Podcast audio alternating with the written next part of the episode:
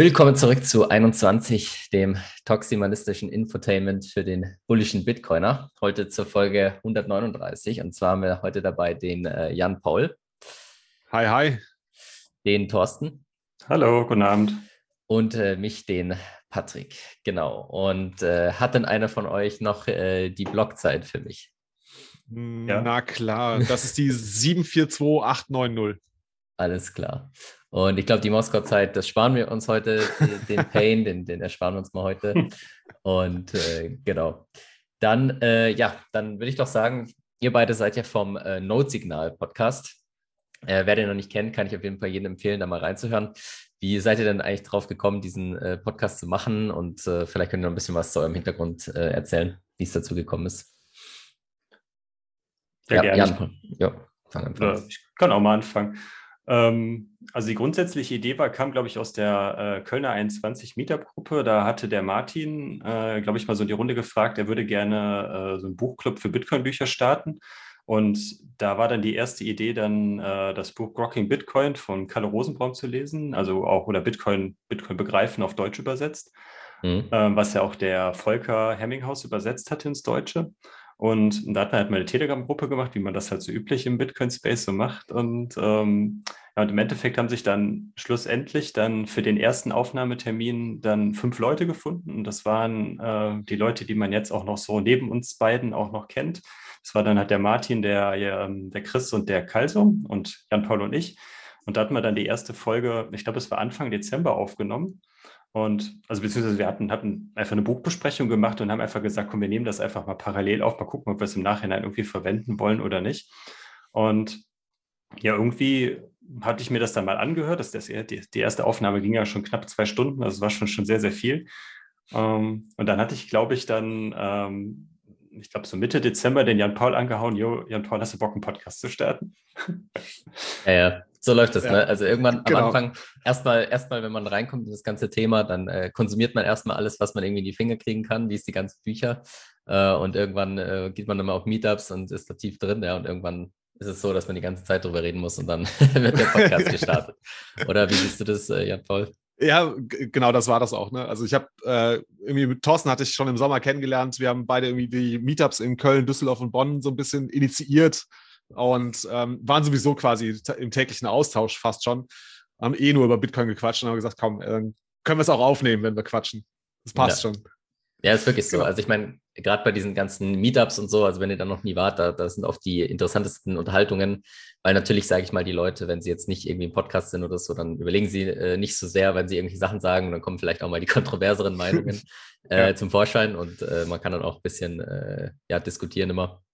Also und dann mit der Zeit wird man dann auch äh, schlagfertiger, was die Argumente angeht und irgendwann ja, kann man dann mal ja. darüber nachdenken. Also das kann ich auch jedem empfehlen, da mal, da mal reinzuschauen. Wie gesagt, wir haben ja so viele verschiedene Meetups, machen, stellen wir dann ja auch wieder noch am Ende vom Podcast wieder vor, äh, die neuen Meetups und die, die aktuell stattfinden. Oh. Genau. Was für Themen äh, behandelt ihr generell so in eurem Podcast? Sprecht ihr so drauf los oder was sind so eure ja, also, Topics? Sagen wir mal so, wir sind ein Bitcoin-Podcast ähm, und alles andere ist offen. Das Einzige, was wir, glaube ich, nicht machen, ist eine News-Folge. Das haben wir nicht im, im Programm. Ja. Ansonsten haben wir, äh, weiß nicht, wir haben den, den, Buchclub, mit dem wir gestartet haben. Wir haben so mhm. Talks und Interviews. Wir haben eine Reihe, das nennt sich Status Grün, wo wir eher so, so mal, Themen, die eher am Rande mit Bitcoin zu tun haben oder wo Bitcoin eine, eine positive Rolle spielen könnte. Ähm, wir haben jetzt eine Reihe gestartet, Tech Boost, ähm, wo wir mit dem Antumus zusammen einmal im Monat äh, ein Update geben, was so softwareseitig äh, es an Updates gibt. Ansonsten, wir, wir, probieren halt einfach mal alles aus, mal gucken, was hängen bleibt. Und ähm, das hat bis jetzt auch ganz gut funktioniert. So die, äh, ich weiß nicht, ob du sie schon gehört hast, unsere sogenannte Frauenfolge, ähm, wo wir mal unsere Partnerin mhm. haben sprechen lassen, wie das ist, eigentlich mit einem Bitcoiner zusammen zu sein. Die ist jetzt auch seit heute unsere erfolgreichste Folge. Also besser gelaufen okay. als die Folge mit Gigi über äh, äh, Bitcoin ist Zeit. Oh, okay, krass. Ja. Naja gut, vielleicht findet ihr ja da eure Nische so. Ne? Also das ist ja, man merkt es ja so, die, die, Podcasts, die gehen immer in ganz kleinere Nischen. Ja. Ähm, also ich meine, als 21 gestartet wurde, 2019, da war, äh, sag ich mal, die deutsche Podcast-Szene wirklich ja noch sehr, sehr, sehr, sehr klein. Da ging es ja quasi, es gab den Honigdachs-Podcast, den es ja auch immer noch gibt, aber halt auch nicht sehr häufig kommt er ja raus. Ähm, Und äh, sonst war es eigentlich schon äh, relativ knapp alles. Aber jetzt mittlerweile geht es ja schon quasi in alle möglichen Richtungen. Ja, äh, ich weiß, äh, vielleicht wiss, wissen es einige, dass ich ja auch einen Podcast hatte, habe mhm. noch äh, zum, äh, also den Zeitgeld- und Wirtschaft-Podcast, wo ich schon längere keine Folge mehr gemacht habe, aber ich verspreche euch, irgendwann kommt mal wieder was. Ja, es, ah, ich wollte gerade fragen. Ja, ja, es, es, dauert, es dauert ein bisschen, ähm, hatte wenig Zeit die letzten Monate gehabt, aber da kommt sicherlich auch mal wieder was. Und äh, genau, und es ist halt auch cool zu sehen, wie halt die Leute immer unterschiedliche Nischen dann besetzen und man jeder so sein, sein Ding auslotet. Ne? Also sind ja doch einige Sachen schon entstanden jetzt aus diesem ganzen Blocktrainer slash 21 Kreis heraus. Ja, ja ich, ich, kann auch nur jedem raten, also wenn ihr Bock drauf habt und euch traut, so macht einen Podcast. So, es, ähm, es kann ja nur besser werden. Ne? Je mehr wir haben, desto mehr äh, wir, Spreu finden wir, die sich vom, vom Weizen trennen kann. Ähm, vielleicht gehören wir dazu. Mal schauen. Aber genau. macht es einfach. Es ist halt einfach, es ist, macht halt auch Spaß. Es macht wirklich Spaß. Genau. Ja. Gut, dann würde ich sagen, steigen wir direkt in die News ein. Meine unter Druck, was denn da passiert?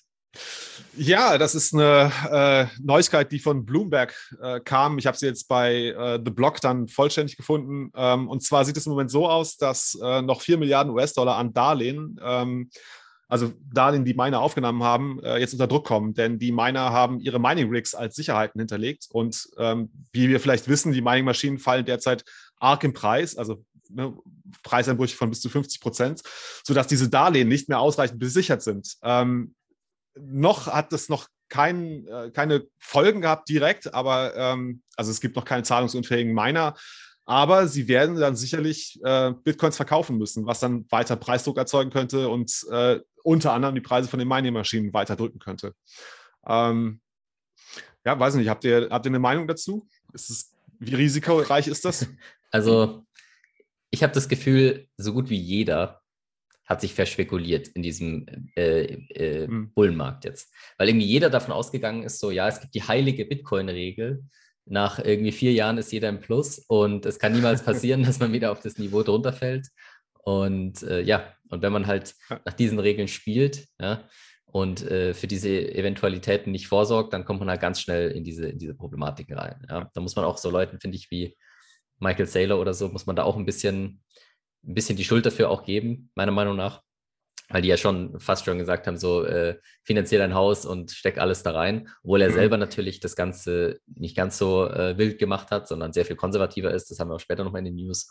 Aber mhm. es ist doch so, dass einige jetzt äh, anfangen äh, zu straucheln, ja.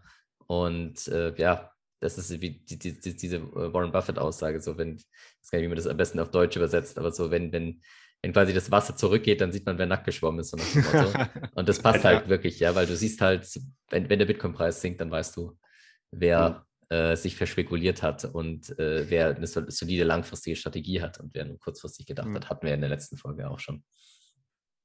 Ja. Genau. Nochmal kurze Anmerkung zu der Aussage von Warren Buffett. Ich glaube, äh, der, der Satz geht ja ungefähr so: äh, Die Flut hebt alle Boote und äh, genau. Und wenn die Ebbe kommt, sieht man, wer ohne Badehose schwimmt. So sinngemäß ist, glaube ich, ja. ja dann, mhm. dann, dann ja. der Inhalt davon. Mhm. Ähm, der Christo hatte uns vor zwei Wochen, glaube ich, auch schon gesagt, da fing das ja dann auch mit dem, äh, mit dem krassen Preisverfall schon an. Da hatte er uns auch so ganz kurz am Ende von unserer Aufnahme auch erzählt, dass äh, vor zwei oder drei Monaten dieser, ähm, dieser High-End wassergekühlte End, äh, Endminer S19, den äh, Bitmain jetzt auf den Markt bringen wollte, irgendwie für 15.000 bis 18.000 Dollar äh, Einkaufspreis, Listenpreis, dann ich glaube ab 100 Stück Abnahme irgendwie äh, verkauft wurde. Und als er die Folge vor zwei Wochen mit uns gemacht hat, äh, hat er irgendwie einen Listenpreis von 2000 Dollar pro Stück bekommen. Also das finde ich schon krass dass da für einen Preisverfall selbst beim, ähm, selbst mhm. beim äh, Hersteller schon stattfindet. Ja, beziehungsweise das Krassere war eigentlich eher der Preisanstieg innerhalb dieser kurzen genau, Zeit. Genau. Wir hatten ja extreme Preisanstiege, die, also wenn man sich ja anguckt im Ver Vergleich zu den vorherigen Bullenmärkten, hatten wir ja eigentlich einen viel weniger starken Preisanstieg. Ja, also wenn man sich überlegt, mhm. das hatten wir auch schon letztes Mal so von 1000 auf 19.000 ist halt irgendwie was anderes als jetzt irgendwie von äh, beim letzten All-Time-High waren es 20 auf irgendwie 70 oder so. Das ist viel weniger und trotzdem sind halt die, die, die Miner viel stärker gestiegen im Preis, einfach wegen den ganzen mhm. ähm, Supply Chain-Problematiken und äh, generellen Chip-Problemen. Chip, ähm, mhm. Das heißt, äh, ja, dass, dass, dass es wieder, dass sich wieder irgendwie normalisiert, äh, war irgendwann abzusehen. Die Frage ist ja nur, wie schnell. Und jetzt kommt halt dieser Crash dann quasi noch rein. Jetzt gerade, wo sich alles auch wieder vom Konsum abebbt, was natürlich auch kein Zufall ist. Ne? Ich meine, der Grund, warum jetzt der Konsum auch wieder runtergeht und warum Supply Chains jetzt weniger stark belastet sind, natürlich, ist natürlich auch, weil der Konsum zurückgeht. Also das ist ja nicht, mhm. nicht so komplett unabhängig. Ja, da gibt es immer schlaue Ökonomen, die äh, da sehen, oh, oh ja, die Preise gehen nur hoch, weil die Supply Chains überlastet sind. Ja, ich meine, das ist natürlich ein Faktor, aber äh, die Supply Chains sind auch deshalb überlastet, wenn du halt massiv Geld, Nachfrage reinpumpst in den Markt ja. und alle Leute irgendwie Sachen aus China nachfragen. Aber gut, das ist nochmal ein anderes Thema. Ja. Genau. Vielleicht nochmal passend, hm. Ja, sorry, äh, vielleicht nochmal ganz kurz äh, passend äh, zu dem Thema, dass die Miner jetzt unter Druck geraten. Es hat sich ein ähm, ja, Mitarbeiter von Arcane Research hat sich mal den Cashflow und den Balance Sheet der Bitcoin-Miner, also der öffentlich gelisteten äh, Bitcoin-Miner angeschaut und ähm, dazu hinzugezogen die anstehenden Zahlungen für Mining-Maschinen, die sie bereits bestellt haben und jetzt noch zu zahlen haben. Und ähm, er kann dann halt sagen, ne, okay, wer äh, zwar ein bisschen Cash hat, aber äh, oder ne, schlechten Cashflow hat und schlechte Bilanzen hat ähm, und jetzt noch viele äh, Mining Rigs geliefert bekommen, dass die auch noch unter, Dreck, äh, unter Druck geraten können. Ähm, genannt war da unter anderem Marathon, die zwar viel Cash haben, aber auch sehr, sehr hohe anstehende Zahlungen, sodass er meinte, also das einzige Ergebnis war, ähm, dass Marathon wahrscheinlich erheblich unter Druck geraten könnte und entweder Mining Rigs oder halt auch Bitcoin liquidieren müsste. Ja, das ist natürlich super ärgerlich, ne? wenn du halt äh, irgendwie die Miner bestellt hast zum, zum Preis, der, zum alten Preis und dann erst in, keine Ahnung, ja. sechs Monaten oder so bekommst, aber halt den alten Preis vereinbart hast und die noch zahlen musst. Und jetzt deswegen vielleicht sogar in finanzielle Probleme kommen, ist natürlich äußerst bitter, aber ne, so ist halt ja. die Vereinbarung. Ne? Das ist das Risiko, was man eingeht. So ist das. Was denkst du, bedeutet das für die Hashrate? Hm. Naja, also positiv ist es sicherlich nicht kurzfristig gesehen. Mhm. Ähm, aber ja, das ist halt, dafür ist auch genau Bitcoin designt. Deswegen gibt es ja das Difficulty Adjustment einfach, dass du sagst, das ganze Ding geht runter und äh, dann, äh, also einige Miner werden halt jetzt unprofitabel äh, und werden abgeschaltet. Und äh, das führt einfach dazu, mhm. dass die Hashrate ein bisschen fällt, die Blöcke wieder ein bisschen länger dauern. Aber das ist ja auch, es passt ja auch, weil wenn du wieder einen Bärenmarkt hast, dann sind auch wieder nicht so ganz so viele Transaktionen und dann gleicht sich das alles wieder ein bisschen aus. Ja? Also mhm. das hatten wir schon so oft jetzt und wie gesagt, die, die vorherigen Drops waren viel steiler äh, teilweise äh, dass man sagen muss, äh, das sehe ich jetzt nicht als großes Problem. Hm. hm. Wobei man aber sagen muss, dass wir ja jetzt von der Hashrate her irgendwie nur so, weiß ich nicht, 20 äh, extra Hash irgendwie runtergekommen sind und immer noch ja. weit über den 200 äh, extra Hash da rumhantieren, was ja viel, viel höher ist als irgendwie letztes Jahr und vorletztes Jahr. Also gucken wir mal, ob da noch jetzt ein großer Drop kommt oder ob das jetzt dann sich einfach da bei einpendelt, die einfach das jetzt aussitzen. Ja, mhm. also das ist halt, man hat das Gefühl, jeden, jeden Bärenmarkt seht ihr wieder genau dieselben Narrative. Ja, wenn ihr jetzt neu dabei seid, dann ist es vielleicht neu, aber ich bin mir sicher, jetzt kommt wieder Mining Death Spiral, kommt jetzt dann wieder ja. und alles wird kollabieren im schwarzen Loch, ja, und Bitcoin ja, ja. Wird, ist tot und, ähm, und äh, zum 50. 100. Mal ist tot und die, die, die Sachen, wo man äh, noch drüber gescherzt hat, so äh, äh in den letzten äh, Bärenmärkten, so Bitcoin crasht auf 50.000, Bitcoin crasht auf 30.000. die werden halt jetzt Realität, ja. Und genauso kann ich dir sagen, dass irgendwann die Schlagzeile kommen wird, Bitcoin crasht auf 100.000, Bitcoin crasht auf 200.000. Das werden wir sehen und äh, ja, dann könnt ihr euch zurückerinnern, ja. Aber dann sind wieder halt neue Leute dabei, die dann voller Panik sind, weil das wieder ein 80% Drop war oder wie auch immer. Ja, also so läuft es halt. Und es ist halt lustig, und habe ich auch auf Twitter gesehen, immer so die Bilder so, ähm, halt derselbe Preis, einmal halt quasi irgendwie 2020 und jetzt und halt einmal mhm. so Extreme 4 und einmal so Extreme Greed. So. Ja. Oder sagst du, okay, ähm, das ist irgendwie halt ein bisschen irrational so. Äh, eigentlich müsstest du halt jetzt super bullish sein. Aber so ist es halt nicht. Ne? Weiß man ja, wie es ist. Und natürlich kann ich, alles, kann es auch nochmal ja. massiv nach unten gehen. Ja, man muss halt einfach langfristig äh, das planen. Hatten wir ja auch äh, letztes Mal schon diskutiert. Ich glaube, du musst mindestens einen so einen Zyklus erlebt haben, um in dieser Phase auch wirklich bullish zu sein. Ne? Ich glaube, wenn du es das erste Mal hast, ähm, das erste Mal einen Bear-Markt erlebst, so, dann äh, glaube ich, äh, wird dir deine Bullishness gestutzt. So ist das. Oder du wirst liquidiert und bist weg. So ja. ist es auch. Äh, Gibt es leider halt auch Leute. Ähm, genau, kommen wir später noch drauf. Gut, dann nächste News. Genau, ist vielleicht noch ein guter Punkt. Da bleiben wir auch direkt beim Thema Mining. Äh, Thema Kompass Mining kennen ja vielleicht die eine oder andere. Das ist ja so ein, äh, auch so ein Mining-Infrastruktur-Provider, wo man als Privatperson oder als Unternehmen seine eigenen Miner unterstellen kann und die da betreiben lassen kann. Man zahlt da dann äh, glaube ich, eine Verwaltungsgebühr und die Stromgebühren und so weiter und die betreiben und managen im Endeffekt dann die, die Minerverein. Und da ist jetzt, ich glaube, gestern war es, äh, ging es ein bisschen so durch Twitter rum, ähm, dass äh, ein Stromversorger, der Compass Mining, also einige Standorte mit Strom versorgt, sich quasi in den sozialen Netzwerken beschwert hat, dass Compass Mining den Zahlungen über die ausstehenden Stromrechnungen nicht nachkommt. Ähm, daraufhin hat natürlich ähm, Compass Mining das natürlich direkt dementiert, dass das ja nicht der Fall wäre und dass äh, dieses Dynamics, das ist das äh, Stromversorgungsunternehmen dahinter, ähm, nur für ein Prozent der Versorgungsleistungen quasi für Compass Mining zur Verfügung steht oder benutzt wird.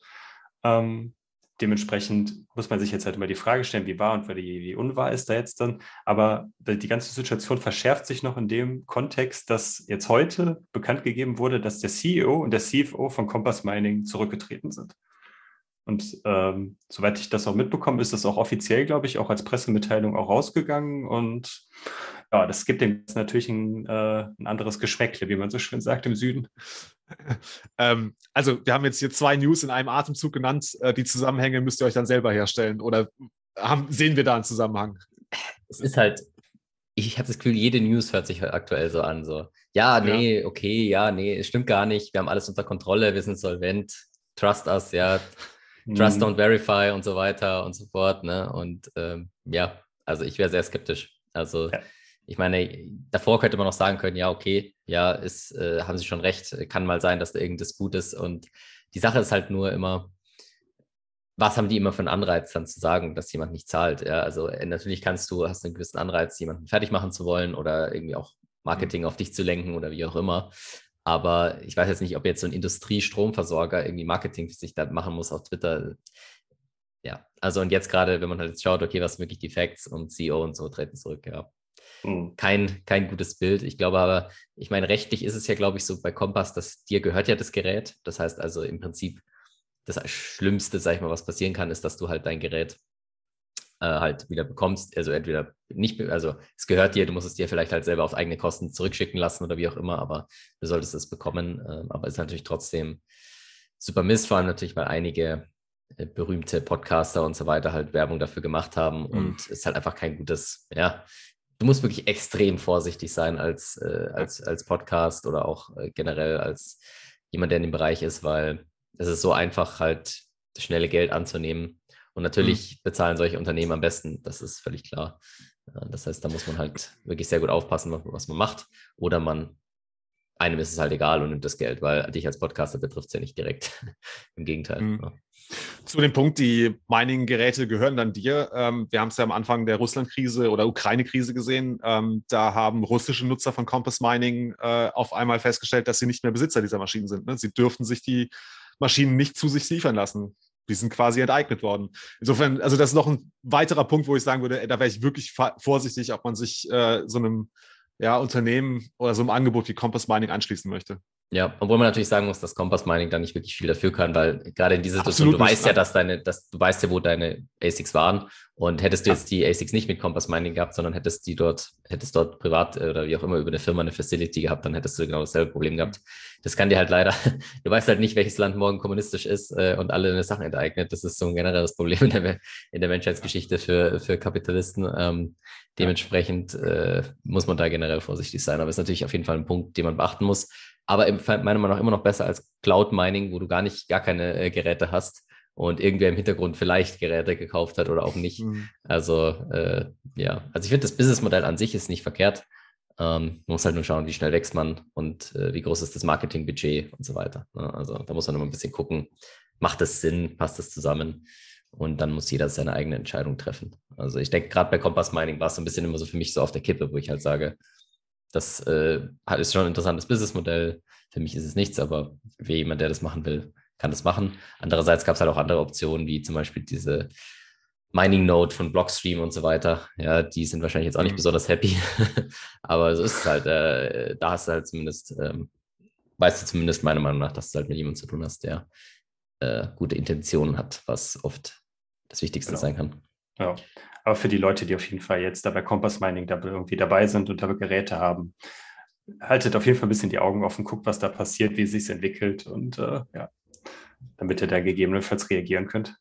Ja, also schaut ganz genau nach, ob die Leute nackt schwimmen. das ist vielleicht genau. eine generell gute, gute Idee. Ähm, genau. Und äh, seid vorsichtig, gerade im Bärenmarkt. Du weißt nicht, welche Börse und sonst was in den nächsten Wochen oder Monaten noch existiert. Gut, dann nächste News. Ähm, Kolumbien. Ja, ja, ganz kurz nur, ähm, ich glaube, da müssen wir nicht lange drüber sprechen, aber in Kolumbien waren jetzt Präsidentschaftswahlen. Es gibt einen neuen Präsidenten, Gustavo Petro, äh, seines Zeichen ein Linker, also er wird von einem linkssozialistischen Bündnis unterstützt, aber ähm, er hat sich durchaus positiv gegenüber Bitcoin geäußert. Ähm, ich will das gar nicht weiter bewerten. Ich habe da so zwei Tweets äh, von ihm dazu gesehen, die sind jetzt inhaltlich nicht wirklich relevant, aber zumindest scheint er Bitcoin gegenüber aufgeschlossen zu sein. Und das finde ich ist schon mal eine gute Nachricht, ähm, dass es halt weitere Menschen in Regierungsverantwortung gibt, die äh, Bitcoin zumindest aufgeschlossen gegenüber sein könnten. Mal schauen, was passiert. Ja, also ich denke, alles, was nicht negativ ist, ist positiv. Ja. ähm, weil solange du halt nichts tust, äh, wächst Bitcoin automatisch quasi und ein bisschen halt immer so ein bisschen ein falsches Bild, meiner Meinung nach, dass, es, dass, dass, sie, dass man die Unterstützung braucht. Ja, also natürlich ist es mhm. nicht schlecht, aber es kann eben auch nach hinten losgehen, wenn das Ganze zu schnell ist oder wenn dann die Leute vielleicht abgestoßen sind. Irgendwie muss halt jeder sich, das ist halt so eine Bottom-up-Bewegung, ja, und das Ganze von Top-down zu machen, ist ein bisschen immer ein bisschen schwierig. Ja. Aber, die Hoffnung ähm, besteht halt, dass er in Kolumbien äh, den, den Bürgern keine Steine in den Weg legt, wenn sie, äh, genau. mit, wenn sie Bitcoins erwerben wollen oder ins Mining einsteigen wollen. Ne? Das ist, so die das ist alles, was man, was man hoffen kann, meiner Meinung nach. Ja. ja. ja der Weg zu El Salvador ist, glaube ich, von Kolumbien auch nicht so weit. Also wenn man da irgendwie Erfahrungsaustausche machen möchte, dann ist, glaube ich, dass äh, dadurch äh, durch die lateinamerikanische Welt ist da ja sehr eng miteinander verknüpft, denke ich. Ja, aber da sieht man halt auch, ne? Also für den, für unseren lieben Bukele-Präsident ist natürlich dieser Crash jetzt auch nicht so mega geil. Also ich glaube, er ist ja, ja, mit allem, was er, also die haben ja einige Bitcoins auch gekauft in El Salvador, sind extreme Minus ähm, ja, das äh, Popularität und so weiter ist natürlich auch nicht so geil. Also das ist halt eine High-Risk, High-Reward-Strategie, die er da gemacht hat. Und aktuell würde ich sagen, würde ich sagen, wahrscheinlich innerhalb des Landes von der Popularität eher negativ, äh, international vielleicht schon noch positiv. Ähm, aber mhm. Äh, ja, er ist halt äh, sehr riskant, aber so, so, soweit wir wissen, hat er zumindest nicht mit äh, Leverage gearbeitet. Dementsprechend äh, könnte es oh. aussetzen. Ja, aber das schauen wir mal. Sind da eigentlich diese Bitcoin-Bonds, sind die eigentlich jetzt dann aufgelegt worden oder wurde nee. das irgendwie ge gestoppt? Nee, kam, kam nichts mehr. Also das war ja ursprünglich schon geplant für letztes Jahr, oder lass mich nicht lügen, aber es war auf jeden Fall schon, ist jetzt ein bisschen schon länger aufgeschoben worden hm. und äh, kam dann auch nichts mehr. Ähm, ja, also müssen wir jetzt einfach mal schauen. Bitcoin City, man hat, nichts, man hat lange nichts mehr gehört, äh, Tweets gab es schon lange nicht mehr. Wir werden sehen. Äh, also, obwohl, ich glaube, der letzte Tweet war nochmal, dass er den Dip gekauft hat bei 30.000 oder so.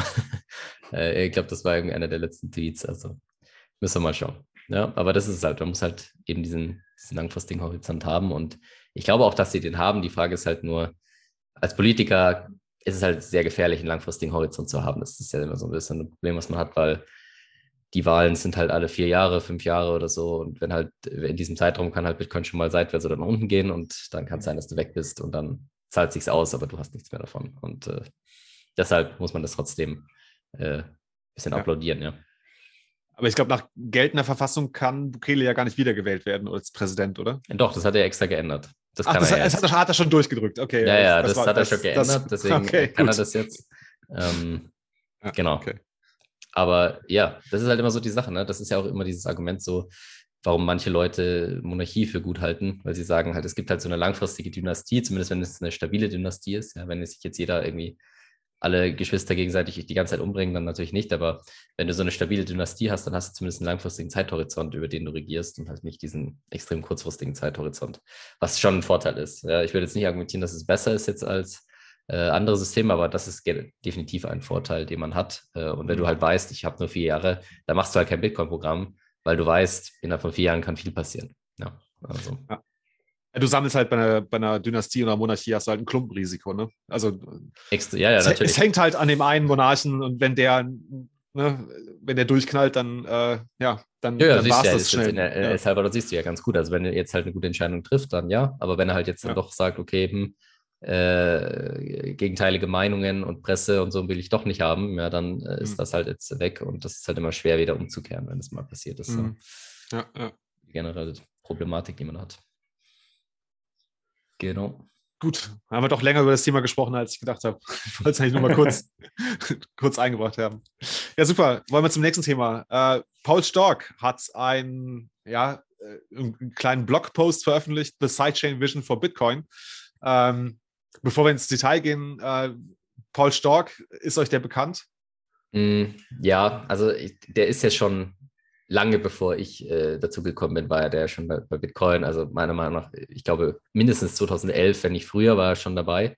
Ja. Und äh, war auch einer der ersten, die, sag ich mal, relativ gute Bitcoin-Artikel geschrieben haben. Da kann man auch auf seinem Blog nachschauen. Ne? Äh, ich glaube, truthcoin.info. Genau. Ähm, genau, sagt aber auch schon was, weil Truthcoin war so ein Altcoin, den er mal proposed hat, der aber nie irgendwie aus dem nie was geworden ist. Ja. Ähm, Genau, also ja, ist jetzt, sage ich mal, bei der Bitcoin-Maximalisten-Community nicht unbedingt extrem beliebt, aber er ist immer noch unterwegs äh, auf Twitter und äh, schreibt immer noch ein bisschen Analysen, äh, debattiert mit Leuten, aber ist halt mehr so auf dieser, mhm. ja, sagen wir mal, Bitcoin ist interessant, aber andere Sachen sind auch interessant oder sogar interessanter unterwegs und äh, schreibt immer, immer wieder Blogartikel und so, die mehr oder weniger interessant sind. Ja. Mhm.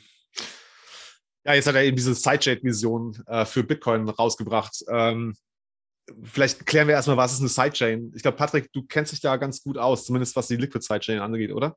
Äh, ja, also im Prinzip hat man ja das generelle Problem, dass äh, Blockchains einfach äh, nicht skalierbar sind, zumindest nicht, wenn man sie äh, dezentral machen will. Ja? Also du kannst natürlich eine Blockchain mhm. relativ skalierbar machen, fast, fast genauso äh, ähm, ja, äh, hohen Durchsatz und Transaktionen pro Sekunde wie jetzt eine komplett zentrale Datenbank. Wenn du aber, wenn du halt quasi keine Nodes hast oder nur ein Node oder wenige, dann kannst du halt ganz gut auch äh, skalieren. Aber wenn du halt dezentral sein willst, so wie Bitcoin, wo du sagst, das ist das Allerwichtigste, was wir als Eigenschaft haben, dann äh, musst du halt begrenzen, wie viel Durchsatz deine ganze Blockchain hat, also wie viel Transaktionen pro Sekunde du hast und wie viel Speicherplatz diese Blockchain verbrauchen darf, damit es immer möglich ist, auch mit relativ geringen Kosten selber einen, einen, einen Full Node zu betreiben und alles selber verifizieren zu können und auch vom Genesis-Block quasi hochsynchronisieren zu können bis zum, neues, bis zum äh, neuesten Block und alles selber zu überprüfen. Und das heißt also, wir wissen halt, Bitcoin macht irgendwie so sieben Transaktionen pro Sekunde maximal. Das reicht natürlich niemals. Das heißt, wir haben verschiedene Möglichkeiten, wie wir skalieren können. Und wenn wir halt sagen können, wir wollen nicht jetzt die Blöcke größer machen oder mehr Blöcke pro Sekunde machen oder wie auch immer, dann bleibt uns nur äh, eine andere Möglichkeit und das ist, mehr Informationen in eine Transaktion zu packen. Das heißt also, mehrere Transaktionen äh, zu aggregieren in einer Transaktion. Und da gibt es halt mehrere Möglichkeiten, wie man das machen kann. Eine Möglichkeit ist äh, Lightning, wo du sagst, du machst so einen Channel auf und dann schickst du die ganze Zeit Geld hin und her und irgendwann schließt du den Channel wieder. Ja, dann hast du mehrere Transaktionen auf einen Channel gepackt. Potenziell unendlich groß, Praxis, mhm. praktisch natürlich äh, deutlich weniger als unendlich. Ähm, und dann gibt es andere, die andere Idee ist, so eine Sidechain zu machen, ähm, wo du sagst, du machst es so, dass du eine andere, eine zweite Chain hast oder ein zweites System und auf diesem zweiten System äh, schickst du Geld hin. Das ist dann quasi erstmal gelockt auf der Bitcoin-Chain, kann man dort nicht mehr bewegen und nur noch auf der anderen Chain bewegen. Äh, diese andere Chain kann eine Blockchain sein, es kann aber auch komplett zentrales System sein, äh, wie irgendwie eine, eine, Börse oder so. Ja, da ist immer ein bisschen so die Definition, was ist eigentlich eine Sidechain genau. Äh, mhm. Da gab es mal diesen Artikel, ich weiß nicht, ob es den noch gibt, ist irgendwie, mein, mein, Sofa ist eine Sidechain oder so. Da hat jemand so einen mathematischen Beweis gemacht, warum, warum sein Sofa jetzt auch eine Sidechain ist, weil man irgendwie Sachen einfrieren kann und sie dann bewegen kann und so weiter. Also könnt ihr, könnt ihr mal googeln, das gibt es noch, glaube ich. Ähm, das ist ein bisschen schwer zu definieren, aber die generelle Idee ist halt, dass du sagst, bewegst etwas auf einer anderen Chain nochmal. Ja. Und äh, wenn es komplett zentral ist, dann würde man eher nicht von der Sidechain sprechen, sondern halt eher von einer Börse oder von irgendeinem Custodian oder so. Ja. Weil so kannst du auch skalieren. Das ist natürlich die einfachste Möglichkeit. Du hast einfach zwei, drei Börsen oder zwei, drei Banken und die handeln die ganze Zeit miteinander. Äh, und äh, die einzelnen User haben gar keinen Zugriff. So. Das heißt, die Sidechain ist mehr so ein bisschen in der Mitte, würde ich sagen, zwischen Lightning und komplett zentralisiert. Das ist halt so eine Möglichkeit, wie du etwas auf eine andere Chain schicken kannst. Dort haben die andere Regeln und irgendwann kannst du es aber wieder entlocken quasi und zurück auf Bitcoin holen. Zumindest wenn du es hin und her schicken kannst. Ja. Das ist so ein bisschen die Idee, die du hast. Und mhm. äh, genau, das ist halt so auch eine Vision, wie man sagen könnte, so könnte Bitcoin in Zukunft funktionieren. Tausende Sidechains für diverse Anwendungsfälle, mehr oder weniger zentralisiert, mehr oder weniger schnell oder langsam oder verschiedene Eigenschaften, wie zum Beispiel ähm, äh, Zensurresistenz, äh, Privatsphäre äh, und so weiter. Ja, ja super. Ey.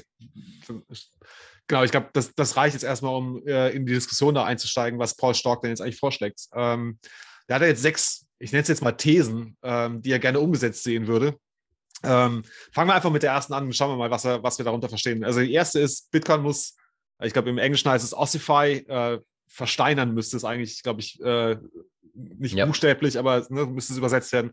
Genau, und er sagte halt, eigentlich äh, sollte es keine weiteren äh, Upgrades mehr geben auf Bitcoin. Das ist so sein, seine, seine Vision davon. Ja, also ich, ich, es ist ein bisschen so, ein bisschen schon Strohmann. Also ich meine, äh, ja. er, er, sagt ja quasi, was ist die Vision die jetzt bestimmte Leute haben oder die, die man haben mhm. könnte. Ne?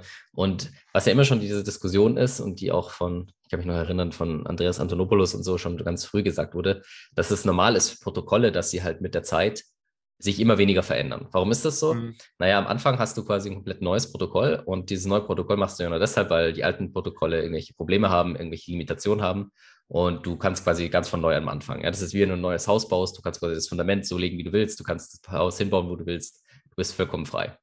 Und dann hast du dir halt, machst du halt eine Idee und machst auch einen Plan, so was, glaube ich, ist in den nächsten Jahren relevant und äh, designst dein Protokoll dementsprechend. Und irgendwann bringst du das Protokoll raus. Und jetzt hast du halt den Vorteil, dass noch nichts auf deinem Protokoll aufgebaut worden ist. Ja? Da steht noch nichts drüber. Das heißt also, du kannst jetzt äh, noch relativ leicht Änderungen an dem Protokoll vornehmen, wenn du merkst, okay, äh, hier haben wir noch was vergessen, hier haben wir noch was äh, nicht bedacht und so weiter. Ne? Du kannst das anpassen. Aber irgendwann ist es so, dass halt so viel auf diesem Protokoll bereits aufgebaut worden ist, dass Kleinigkeiten schon in, dazu führen würden, dass Millionen, Milliarden an Infrastruktur wertlos wird oder geändert werden muss oder angepasst werden muss. Das heißt also, du kannst dann irgendwann dieses, dieses unterliegende Konstrukt nicht mehr verändern.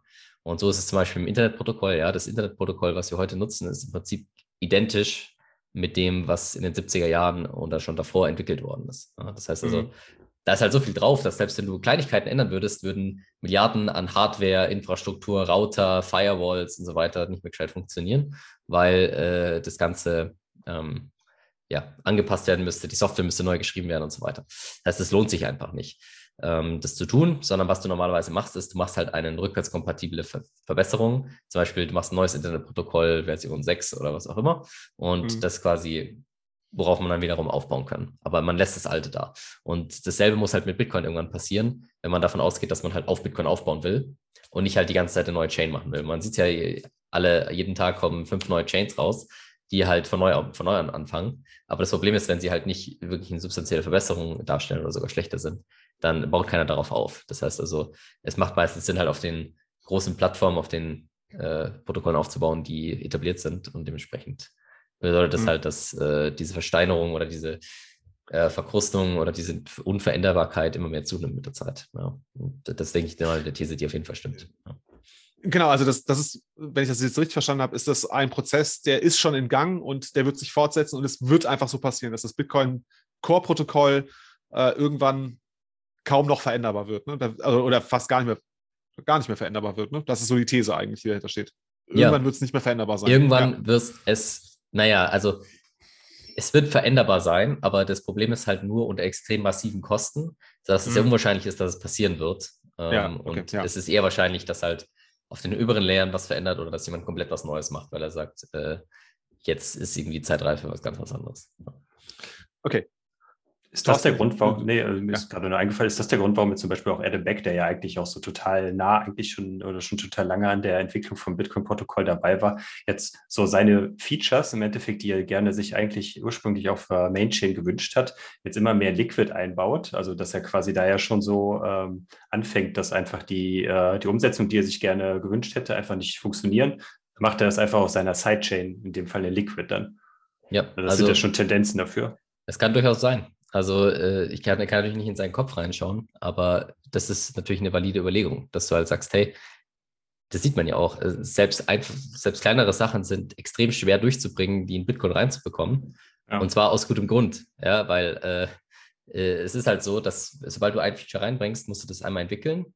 Aber das ist ja nur ein kleiner Teil. Du musst es einmal entwickeln, du musst es aber auch maintainen, ja, für immer äh, weil du kannst ja nicht wieder rausnehmen, weil dann wärst du ja quasi rückwärts inkompatibel und du würdest äh, riskieren, dass halt die ganze Chain äh, nicht mehr synchron ist wird mit der Zeit. Und du musst halt äh, die Interaktion mit allen weiteren Features, die du hinzufügst in der Zukunft, beachten. Das ist dieses typische Software-Aging-Problem, was du hast, dass wenn halt mit der Zeit äh, die, die Software so komplex ist, wird, dass sie, dass es irgendwann mehr sinnvoll ist, das ganze Ding wegzuschmeißen. Das Problem ist aber gerade, das willst du ja nicht bei Bitcoin. Bei einer normalen Software kannst du das machen.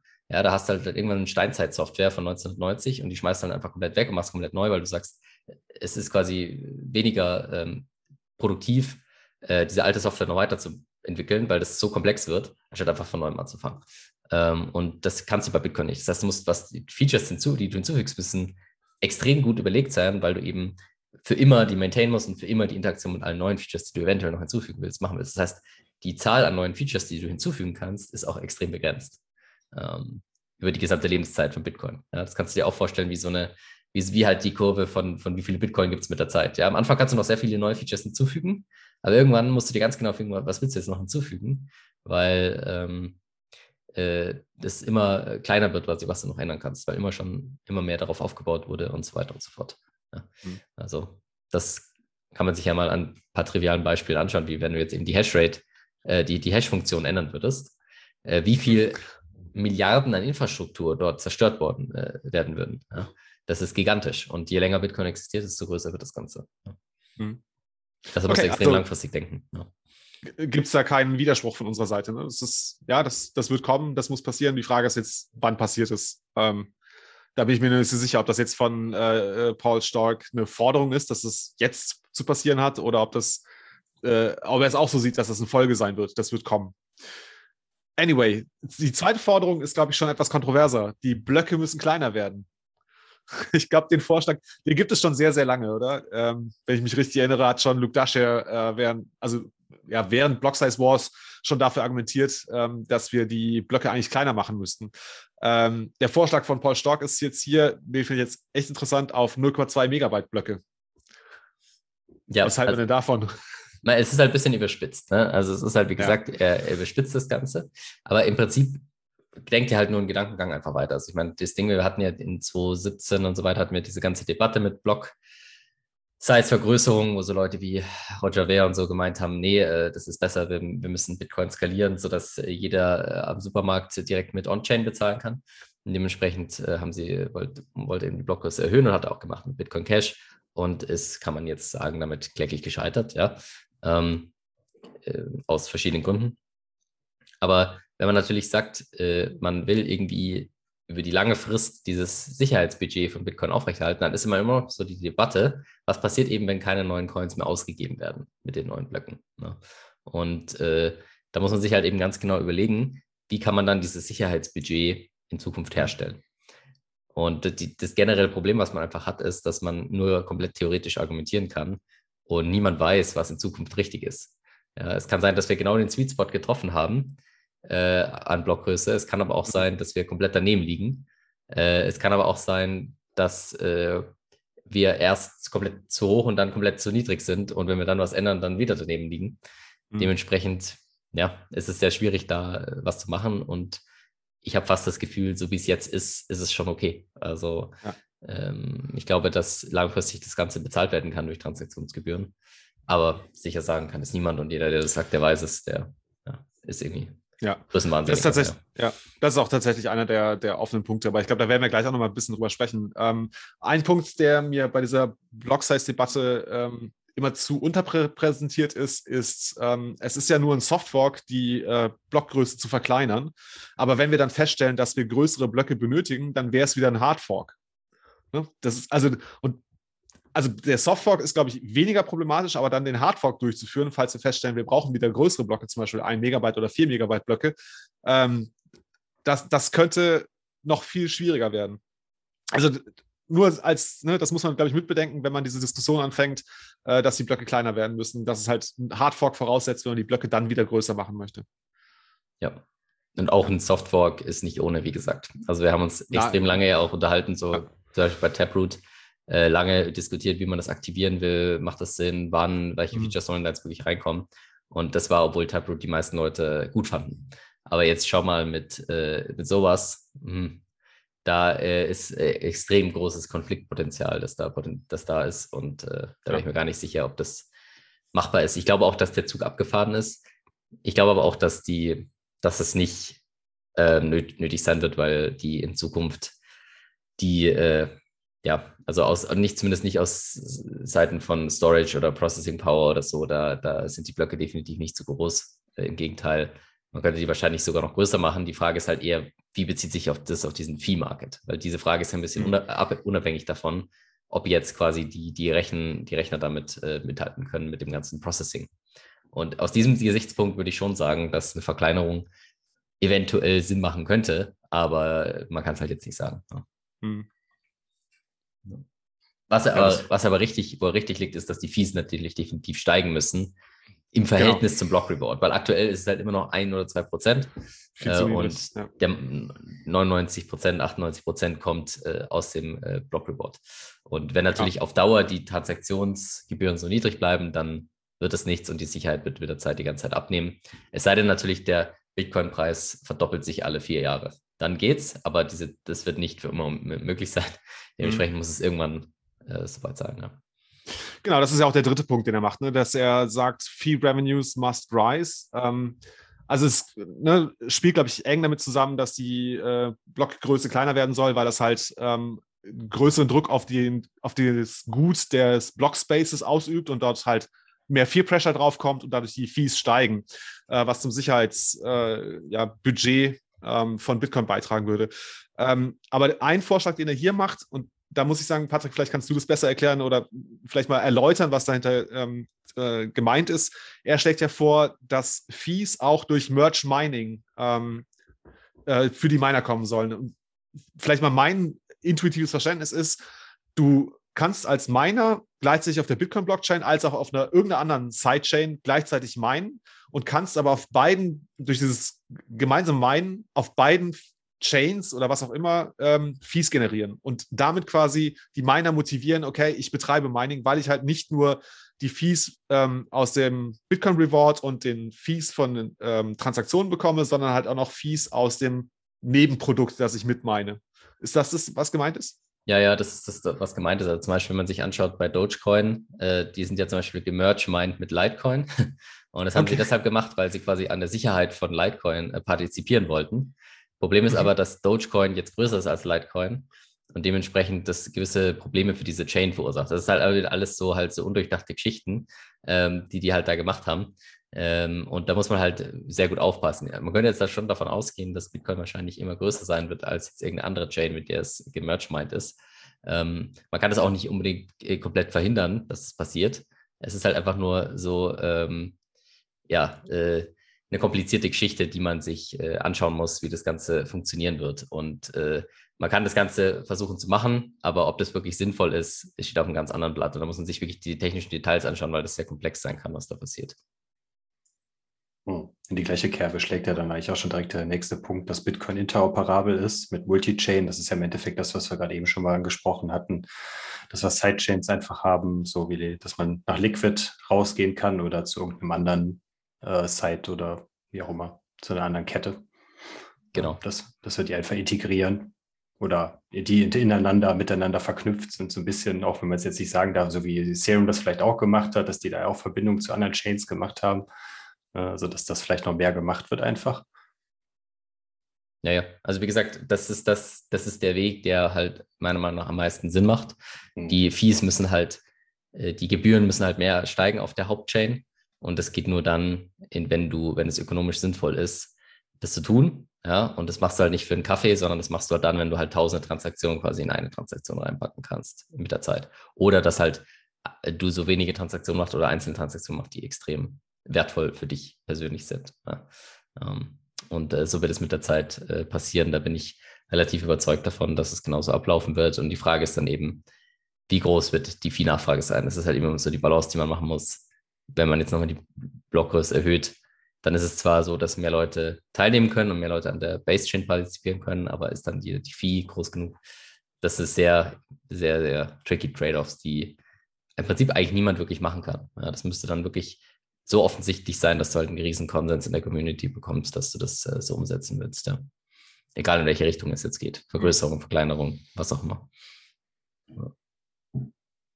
Genau.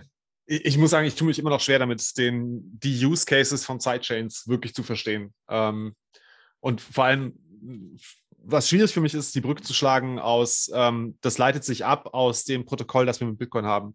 Der Punkt, der für mich da entscheidend ist, du hast bei Bitcoin hast du ja den eigentlichen Use Case, dass du Transaktionen ohne Mittelsmann durchführen willst. Ähm, und ich glaube, dass dieser Use Case auf einer Sidechain, der ist ja gar nicht, schon gar nicht mehr beabsichtigt. Ne? Da, da ist es ja völlig egal. Auf einer Sidechain sagst ja, okay, ich habe hier ein Konsortium aus, jetzt bei Liquid irgendwie 14 oder 26 äh, Validatoren, ähm, die, das, die das Netzwerk kontrollieren. Ähm, und ich habe da ein Problem damit. Irgendwie kriege ich die Brücke nicht geschlagen aus, warum soll ich aus dem Use Case Bitcoin in den Use Case, keine Ahnung, Sidechain X oder Sidechain Y gehen? Wo kommt der Use Case her? Ja, der Use Case kommt daher, dass die Transaktionsgebühren so hoch sind auf Bitcoin, dass äh, du sonst nicht mehr agieren kannst. Das ist ja auch der große, das große Problem, warum Sidechains und auch Lightning noch nicht explodiert sind, weil einfach die Gebühren auf Bitcoin noch zu niedrig sind. Also, mhm. wenn du jetzt in den Mempool schaust, dann kannst du eine Transaktion machen auf der Bitcoin-Chain für drei Cent äh, für eine Transaktion. Das ist halt einfach zu günstig dafür, dass es sich lohnen würde, eine Sidechain zu nutzen. Ganz einfach. Ähm, äh, mhm. Das macht einfach keinen Sinn. Also, warum solltest du dir das antun? Du siehst ja, wie lange die jetzt schon entwickeln an Lightning und wie viele Features noch geplant sind und was da noch alles kommen soll. Also ich meine, die ersten Releases waren 2018 so in Beta, das sind jetzt schon vier Jahre.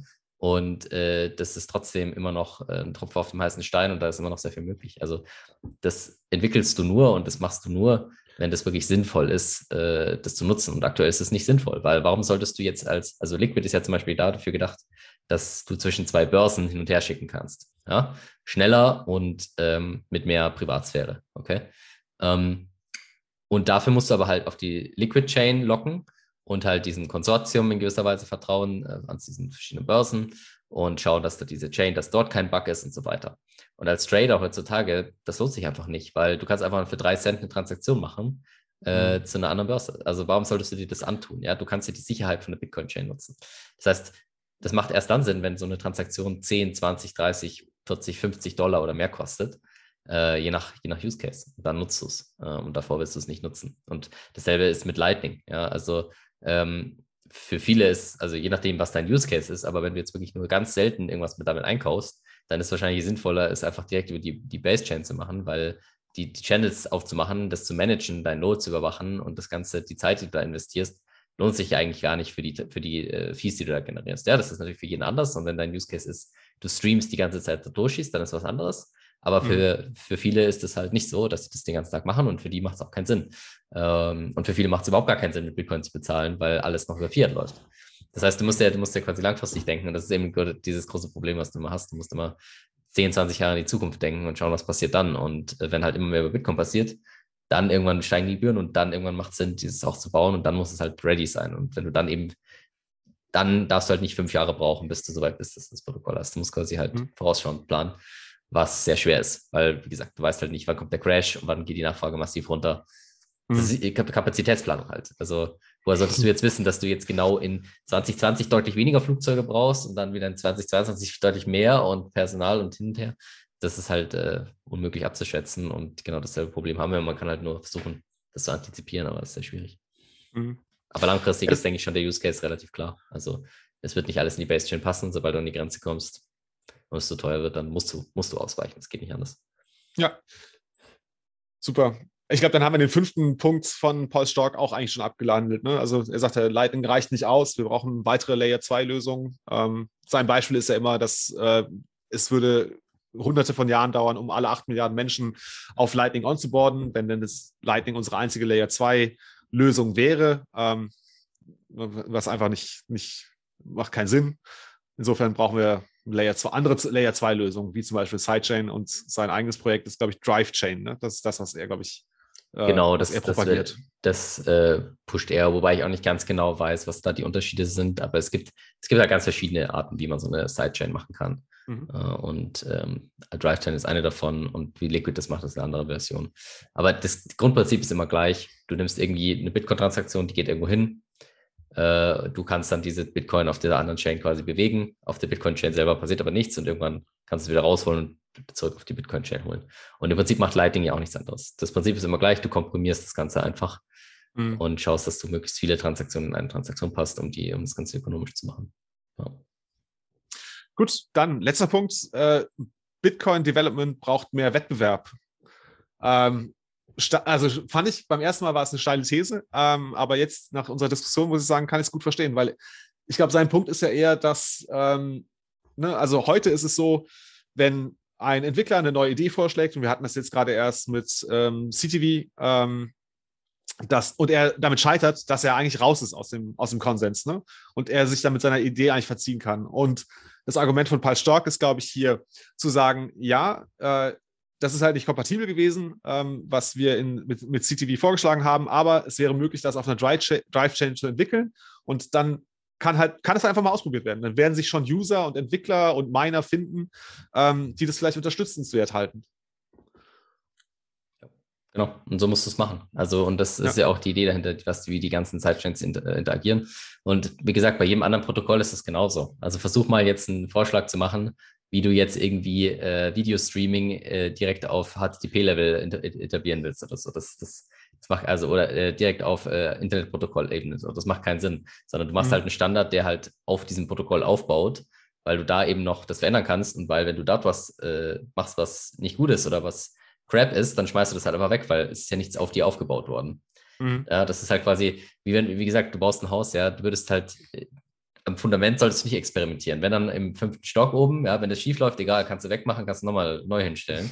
Aber wenn du das Fundament halt verkackst, dann fällt alles in sich zusammen und das ist äh, das Problem. Also hast du ja auch die anderen unterschiedlichen Development-Zyklen. Ja, also äh, auf, bei Bitcoin hast du halt sehr viele Developer, die lange überlegen und ganz genau überlegen, was sie machen wollen und dann ein großer Konsens da ist und dann hast du ein Merch. Und bei Lightning hast du halt ein, zwei Unternehmen, drei Unternehmen vielleicht, äh, die sich da abstimmen, die dann vielleicht auch selber mal was implementieren, äh, weil sie, ähm, ja, die, die, die müssen halt auch einen Standard befolgen irgendwie, aber auch nicht unbedingt, können auch eigene Sachen machen. Und wenn du jetzt ein Anwendungsentwickler bist, der irgendeine Anwendung auf Lightning macht, dann kannst du morgen alles einstampfen und du musst dich an gar nichts halten. Mhm. Und so läuft das, äh, so baust du halt quasi so ein Layered-System auf und das ist das, wie es am meisten Sinn macht. Und halt, wenn du halt mehr so Script-Kiddie-mäßig unterwegs bist, dann äh, denkst du halt so, ja, ich kann jetzt einfach hier alles neu machen und ich mache jetzt meine neue Chain und da ist alles super shiny und fancy. Und das mag auch mhm. sein, aber wenn du keine User hast und keine Use Cases, das ist sinnlos. Das ist wie zu sagen, ja, ich mache jetzt mein neues äh, Internetprotokoll auf und benutze, das bitte alle. Und das macht aber keinen Sinn, weil warum sollten die ganzen Milliarden an Infrastruktur in die Tonne kloppen? Mhm. Also wenn, dann kannst du das nur parallel aufbauen und da ist halt, da musst du halt dann schon einen sehr guten Use Case haben dafür. Ja. Also Go Sidechain ja, wie gesagt, ja. aber das, das ganze Thema wird dann relevant sein, das kann ich euch jetzt vorhersagen, wenn die ja. Transaktionsgebühren hochgehen. Dann ist das ganze Thema relevant, dann wird es in den News, dann was können wir jetzt machen? Aha, hier gibt es die, die Sidechain, hier gibt es das Lightning, aha, ja. hier gibt es die, die Entwicklung und zack, dann geht es los. Aber an dem Punkt sind wir nicht und dementsprechend ist jetzt auch niemand. Ja, schönes Takeaway. Danke, finde ich cool. Cool.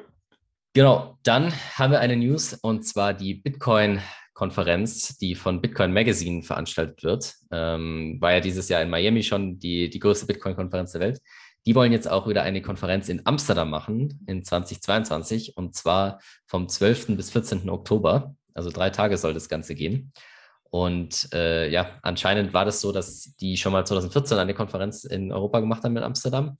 Und da wollen sie jetzt quasi wieder in die Fußstapfen treten. Ähm, und ja, äh, ist natürlich auch alles nicht ganz so günstig, obwohl es einigermaßen geht, finde ich. Also so ein normales Ticket kostet 250 Euro. Aber für so einen Rail Pass, da kannst du schon mal 3000 Euro hinlegen. Also äh, ja, ob sich das lohnt, weiß ich nicht, aber ähm, ist tatsächlich gar nicht so günstig. Und ich weiß gar nicht, es ja. gibt ja noch die in Innsbruck, die Konferenz. Wisst ihr, wann da die Daten teurer. sind? Die ist teurer. Die ist, teurer. Die ist deutlich Wisst ihr, teurer. Da, die Daten sind? Das müsste ja auch in den Dreh sein. Genau, genau einen Monat vorher. Ich glaube 12. bis 14. September oder 13. bis 15. Also auch irgendwie Mitte September ist da ja. da dann, also kann man jetzt prinzipiell jeden Monat im Sommer zu irgendeinem größte, irgendeiner größeren Konferenz gehen. Erst ja, die geilste, ja, die geilste ist natürlich Zitadelle, das ist natürlich völlig klar. äh, das sind nur die besten Speaker und so weiter und so fort. Ne? Ihr, wisst, ihr wisst Bescheid. Bitcoin-zitadelle.ch, da könnt ihr euch die Tickets holen. Ähm, ja, also genau. also Notsignal wird auch am Start sein, komplett genau. mit dem ganzen Team. Also. Das Schöne ist, in dem Preis ist sogar schon Verpflegung äh, enthalten. Ja, also das, ja. das, das, darf man nicht, darf man nicht vergessen, weil bei diesen ganzen anderen Sachen, das wird auf jeden Fall nochmal teuer, was ihr dann noch zusätzlich drauflegen müsst. Ja. Ja, aber trotzdem interessant, dass sie jetzt doch äh, expandieren. Ja, also man sieht, äh, es geht, es geht voran. Ja, und die haben jetzt wahrscheinlich auch gemerkt, dass einfach das doch jetzt an ihre Grenzen kommt. Egal, selbst wenn du es in einer Riesenstadt wie Miami machst, die Infrastruktur, die lächzt quasi und alle Hotels sind komplett ausgebucht. Das heißt, es macht sicherlich Sinn, das jetzt doch aufzuteilen und zu sagen, okay, dann machen wir halt jetzt zwei Konferenzen. Und dann sind halt die super Hardcore-Leute, gehen halt auf beide und die anderen äh, teilen sich dann auf und dann äh, explodiert der Preis nicht exponentiell irgendwann für, für die eine Konferenz. Ja, finde ich aber spannend hier, dass der Punkt dabei steht, größte Bitcoin-Konferenz der Welt. Und mal gucken, ob sie das jetzt im Bärenmarkt hinbekommen. Weil ich glaube, im, äh, im Mai in Miami war die Stimmung ja noch ein bisschen anders als jetzt. ja, das ist die Frage, ob sie jetzt wieder die größte sein wird, aber wahrscheinlich in dem Jahr wahrscheinlich schon, weil im, im Bärenmarkt haben ja alle Konferenzen zu kämpfen. ja, ähm, absolut. Aber äh, ob sie die größte sein werden, das weiß ich gar nicht. Das müsste man ja eigentlich mal in den anderen äh, Märk Bullenmärkten, Bärenmärkten auch mal gucken. Aber könnte durchaus sein, dass es 2017 deutlich größer war als 2019. Das könnte schon sein, ja. Das müsste man mal nachschauen. Aber ja, zyklisches Modell, ja. Da als äh, Bitcoin-Firma und Bitcoin-Halter, da musst du, musst du die Volatilität, musst du mögen, sonst, ja. äh, sonst bist du raus. Ah. Ja, Was müssen wir überlegen, ob wir da hinfahren, oder? Also ich bin nee. im Urlaub, ich bin in Österreich. Ah, okay, stimmt, du bist im Urlaub. Ja, für mich ist es äh, eine Zugfahrt von, ich glaube, zweieinhalb Stunden. Das könnte man mal so eine Tagestour hinmachen. Der bei mir ja ähnlich dann, ne? Also ich glaube, ja. ich komme am. Nee, ist genau, es ist unter der Woche, ne? Ach, okay, ja, gut, dann ist es sowieso Oder? Der 14. Ähm, ist, glaube ich, der Freitag. Das müssen wir jetzt nachschauen. Also, wenn jemand das nachschauen will, go ahead. Währenddessen können wir mit den, mit den anderen News mal weiter. Genau, machen wir mal die anderen News. Genau, und zwar ähm, MicroStrategy kauft wieder Bitcoin. Ja, also war jetzt, da, ja, war jetzt eine, durchaus ein bisschen eine Flaute gewesen. Ähm, aber sie haben jetzt wieder 480 Bitcoin für 20.800 Dollar je Bitcoin gekauft und halten jetzt insgesamt 129.700. Was war schon, eine, ich glaube, ich habe irgendwas gelesen, irgendwie ein 160. oder so von allen Bitcoins, die existieren werden, besitzt MicroStrategy. Ähm, und ja, ich wahrscheinlich, warum hat er das jetzt gemacht? Naja, entweder er glaubt dran oder er will halt auch Gerüchten quasi aus dem Weg räumen, dass er overleveraged ist. Da gab es jetzt immer mal wieder Gerüchte auch, dass jetzt MicroStrategy bald liquidiert wird. Aber das Schöne ist, die sind ja ein öffentlich gehandeltes Unternehmen und die können nicht einfach so rumdrucksen, sondern die müssen das ja alles disclosen. Kann natürlich sein, dass sie irgendwie Betrug begangen haben oder so, aber das ist halt schon nochmal eine andere Stufe. Aber wenn man sich halt deren Balance Sheet und deren Contracts anschaut, dann sieht man, ähm, äh, sie können, sie haben halt so viel Collateral noch und so viel Cashflows, dass sie da noch einiges nachschieben äh, können und äh, Liquidation ist bei denen erst die Gefahr um Preis 4.000, 3.000 Dollar rum. Da wird es richtig eng für die. Also sollte der Preis so tief fallen, dann ist, ist quasi die Firma äh, insolvent. Aber bis zu dem Preis es sollte alles wunderbar laufen. Und äh, ja, ist nochmal ein interessantes Zeichen, dass sie jetzt quasi äh, da reingehen. Ja, und wenn ihr mal richtig äh, lachen wollt, dann schaut euch mal den MicroStrategy-Chart an. Denn äh, der ist halt wirklich so, die hatten ja mal einen extremen Boom während der Dotcom-Blase. Und da war der Preis schon mal höher, als er jetzt äh, war in der letzten Phase. Also der Preis ist extrem explodiert. Also der, ja. der Preis ist quasi so la la la la, dann so ein massiver Zacken nach oben, dann komplett wieder runter, dann wieder komplett äh, waagrecht quasi. Äh, und dann nochmal dieser massive Zacken nach oben und jetzt wieder runter. Die sind zwar immer noch über dem Preis von, glaube ich, 2020, 2019, aber trotzdem so mhm. riesige zwei Zacken im Chart. Also so ein Chart sieht man auch selten. Und äh, ja, da ganz interessant. Äh, und äh, so lernst du es definitiv nicht im Studium. Aber sowas sieht man halt dann in der realen Welt. Ja. Hm, der, der MicroStrategy-Chart, der folgt ja eigentlich fast eins zu eins mittlerweile dem Bitcoin-Kurs irgendwie, ne? dass ja die Ausschläge, die bei Bitcoin passieren, eigentlich da auch dann bei MicroStrategy auf die Aktie dann durchknallen. Ja, also MicroStrategy besteht quasi nur noch aus Bitcoin und Bitcoin-Krediten. Also mehr haben die mhm. eigentlich auch nicht mehr. Also sie haben noch ihr Business, aber das ist halt im Vergleich nicht mehr so viel werter. Wobei, kommt natürlich darauf an, ne, wie sich der Preis entwickelt. Wir werden sehen. genau. Ich habe übrigens gerade nachgeguckt, also die Konferenz in Amsterdam ist von Mittwoch bis Freitag. Mhm. Also, also unter der Woche. Ja, also man sieht ja auch wahrscheinlich den Fokus. Ne? Es ist halt einfach eher auf Leute ausgerichtet, die Industrie, in der Industrie sind, die Networking betreiben wollen, für die das quasi ein Job ist und jetzt nicht für den Normalo, der da antanzen mhm. will. Aber kann man natürlich auch machen wenn es einen interessiert. Wir werden sehen, wie sich das Wetter entwickelt. Aber natürlich kann es nicht anstinken gegen die ganzen 21 Veranstaltungen, das ist natürlich völlig klar und es soll natürlich auch kein Vergleich sein. Ne? Das ist völlig logisch. Genau. Und dann haben wir noch eine interessante News und zwar gab es, sagen wir mal, Gerüchte, slash, ja, wie wir es halt jetzt schon die ganze Zeit hatten über Roger Ver, den haben wir heute auch schon äh, erwähnt. Wer den noch nicht kennt, wer, wer so glücklich ist und noch nie sich mit Roger Ver beschäftigen müsste, eine kurze Einführung. Ähm, Bitcoin Roger, Jesus. Roger Ver war auch ganz früh schon dabei, also 2010, 2011 war einer ja. der ersten, der in ähm, Bitcoin-Unternehmen investiert hat. Äh, und äh, ist dementsprechend auch sehr reich äh, geworden damit und hat dann aber 2017 eben diese ganze Bitcoin Cash äh, Fork Sache an, äh, angeführt äh, mit dem Argument, wir müssen Block Size erhöhen und so weiter und so fort und hat dann weggeforkt und hat jetzt seine eigene Chain, die dann nochmal gesplittet wurde in Bitcoin SV und noch eine andere Bitcoin Cash Chain. Ich glaube Bitcoin Bitcoin, oh, ja, keine Ahnung. Ich verfolge das. Das sind auch keinen mehr. mehr äh, keine ja, Ahnung, da haben sie irgendeinen äh, Developer-Fund noch und was weiß ich.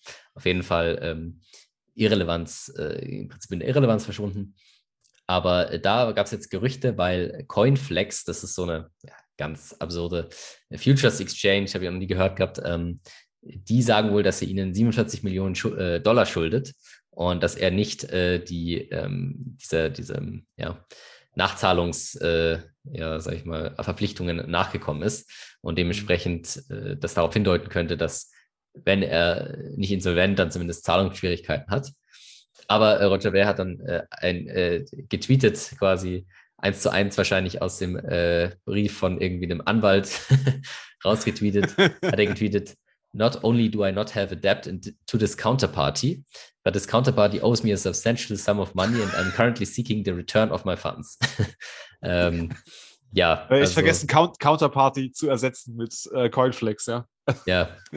Also, ja, keine Ahnung, ähm, was man davon halten soll. Ich glaube ehrlich gesagt persönlich nicht, dass er insolvent ist. Ich glaube einfach, das sind jetzt vielleicht nur irgendwelche Liquiditätsschwierigkeiten oder diese Börse will irgendwie in die Na Na News kommen. Aber man ja. weiß nie. Äh, was bedeutet das, muss man einfach verfolgen. Und an Wobei sich eigentlich auch irrelevant, weil ja. ja. Ja, wobei Conflex ist, äh, ist ja schon damit ins, in die Öffentlichkeit gegangen. Das ist ja auf Twitter alles ausgebreitet worden. Also es ist ein öffentlicher Rosenkrieg und äh, sie haben ja darauf hingewiesen, dass sie schon mehrfach Calls in der letzten Zeit mit Roger Ver hatten, weil er halt seinen Zahlungsverpflichtungen nicht nachgekommen ist oder nur halt auf mehrfache Aufforderungen. Also das scheint, also es hört sich nicht gut an, sagen wir es mal so. Also er scheint da nicht das äh, Cash so liquide zu haben, dass er seinen Verpflichtungen jederzeit nachkommen kann. Ja, aber wir werden sehen. Wir können es nicht sagen, wir können nur spekulieren und äh, da sollte man nicht zu tief rein, weil an sich ist es halt zu wenig Information dran. Genau, dann äh, kommen wir uns schon zum Werbeteil und zwar zur beliebten Hardware-Wallet Bitbox 02. Ja, wie ihr wisst, könnt ihr euch da eine sichern, wenn ihr auf shiftcrypto.ch geht. Am besten auf shiftcrypto.ch slash 21 dann äh, könnt ihr mit dem Rabattcode 21 äh, euch den, die 5% Rabatt sichern und äh, den Verein unterstützen. Freuen wir uns natürlich, wie gesagt, gerade in Zeiten wie diesen ist so eine Hardware-Wallet Gold wert, weil ihr könnt sicher sein, dass eure Coins auf dieser Wallet sind, wenn ihr wisst, was ihr macht. Und es ist relativ einfach einzurichten. Wir haben Videos auf unserem Kanal, wie man das Ganze macht. Müsst ihr einfach nur äh, googeln und da findet ihr sehr gute Anleitungen dazu. Und ähm, genau, da könnt ihr euch sicher sein, dass ihr im Besitz eurer Satoshis seid und das Teil sieht auch ziemlich cool aus, ja, ähm, muss man auch sagen. Gut, dann kommen wir schon äh, zum Community-Teil. Und zwar ähm, haben wir ja, falls ihr es schon mitbekommen habt, äh, soll es bald Soon TM ein 21 Magazin geben. Äh, das Ganze wurde von Markus äh, ins Leben gerufen. Es gibt jetzt auch schon einen äh, Twitter-Handle dazu, 21M, 21M, ja. Äh, und es soll wahrscheinlich im Oktober kommen. Und es werden aktuell noch Leute gesucht, die Lust haben, irgendwie Bilder zu machen äh, auf den Events und so weiter. Und äh, wenn ihr da Bock habt, dann werden die quasi in diesem Magazin, können diese Bilder veröffentlicht werden und von diesen Events, äh, ja, wenn ihr da euch berufen fühlt, dann schreibt am besten entweder diesen Twitter-Händler an oder schreibt den Markus an. Und dann suchen wir noch Leute, die das, äh, die da Bock haben, da was uns äh, zu unterstützen, den Verein zu unterstützen und äh, an diesem Magazin zu arbeiten. Und Details werden im Laufe der nächsten Wochen und Monate ausgearbeitet und verkündet, sobald sie soweit sind. Und äh, zur zweiten internen News noch, es wird ein Tippspiel geben zur Fußball-WM. Die ist ja dieses Jahr äh, im November, Dezember. Ähm, das heißt, äh, nicht mehr so lang hin. Und zwar wird es dort äh, 6 Millionen Satoshi geben als Preisgeld. Und äh, 50.000 äh, Satz kostet es, wenn ihr teilnehmen wollt. Und diese Satz werden an äh, ein Projekt in Afrika gespendet. Ja. Noch haben wir da keine genauen Details dazu, aber seid einfach mal auf der Hut. Wenn ihr da teilnehmen wollt, dann haltet 50.000 Satz in eurer Wallet bereit und äh, wir lassen euch dann wissen, wenn ihr euch registrieren könnt. Werdet ihr auch teilnehmen? Was sagt ihr? Ich habe mit Fußball nicht mehr wird. so viel Hut dabei. Ja, aber das aus Erfahrung kann ich dir sagen, dass das kein Problem ist bei solchen Tippspielen. Denn äh, im Normalfall gewinnen immer die Leute, die irgendwie random irgendwas tippen. Ja, äh, weil natürlich immer die Outlier gewinnen. Aber äh, genau. Sonst, äh, wie gesagt, es steht für jeden offen und das ist eigentlich eine ganz witzige Sache. Ansonsten könnt ihr quasi diese, ist ein lustiger Weg, die Satoshis zu spenden, wenn ihr denkt, ihr verliert. Und wahrscheinlich verliert ihr gar nicht mal. Ja, also. es sei denn, ihr tippt mit Absicht extrem schlecht. Genau, und dann haben wir noch diverse Meetup-Updates. Genau, da kann ich mal einsteigen, wenn, wenn, wenn ich oder wenn ich soll. Ähm, da war jetzt am äh, vorgestern, am, am Montag, haben sich die Jungs oder die, die Leute in Heinsberg in Satoshis Garten getroffen. Ich glaube, das war beim Theo, der, äh, der Selfkant-Blitz auf Twitter äh, bei ihnen im Garten, äh, also privat getroffen. Und äh, Pinkmans Mom hat scheinbar die beste Salsa, die es im Bitcoin Space gibt, gemacht. Äh, die haben wir auf, ähm, also in Düsseldorf und äh, bei Satoshi Speech auch schon kennengelernt. Das ist seine Frau. Äh, und die hatten da scheinbar eine schöne Zeit. Dann, ja, dann mache ich noch einen und den Rest darfst du dann gleich machen, Jan Paul. Ansonsten gibt es ja. morgen oder wenn ihr das jetzt, wenn ihr das jetzt hört, wahrscheinlich heute, wenn das am Donnerstag veröffentlicht wird, ähm, gibt es in Wiesbaden ab 18 Uhr im Chillers ein Meetup und das ist am Bahnhofsplatz 1. Also wer nach Wiesbaden möchte und dort in der Nähe wohnt, der kann morgen dann gerne um 18 Uhr dann beim Meetup von 21 Wiesbaden teilnehmen. Ja, ich meine, diese Meetups darf man nicht unterschätzen. Das kann auch mehr so wie so anonyme Alkoholiker sein, ja, wenn ihr euch mal ausweinen müsst, weil ihr liquidiert worden seid oder so. Da gibt es sicherlich auch Bitcoiner, die nehmen euch in den Arm, ja. Und äh, die ziehen sich extra ein T-Shirt an, was ihr voll weinen könnt, wenn, wenn kein Problem. Ja, also. Äh, und natürlich könnt ihr auch gute intellektuelle Diskussionen führen, wenn ihr Lust habt auf diese Art von Unterhaltung. Dann gibt es noch eine super Aktion. Ähm, das hat die Yvette, äh, die liebe Yvette hat das gestartet. Und zwar am 2.7. fährt eine Truppe äh, nach Arnheim, also in die Niederlande, zum Meetup. Ähm, was ich, ich finde es echt cool. Die Niederländer waren ja auch bei Satoshi's Beach. Thorsten, hast du mit denen mal gequatscht? Ja, eine ganze Zeit lang. Also ja, äh, nice. du, du bist ja kurzfristig ausgefallen, bei dir ging es ja dann nicht, aber genau, da waren drei beziehungsweise vier, vier von den Niederländern, die dann auch dieses, äh, ich glaube, den Podcast Satoshis Radio machen. Das ist ein Podcast, der auf Englisch ist, aber sich ausschließlich mit Leiten beschäftigt, soweit ich weiß.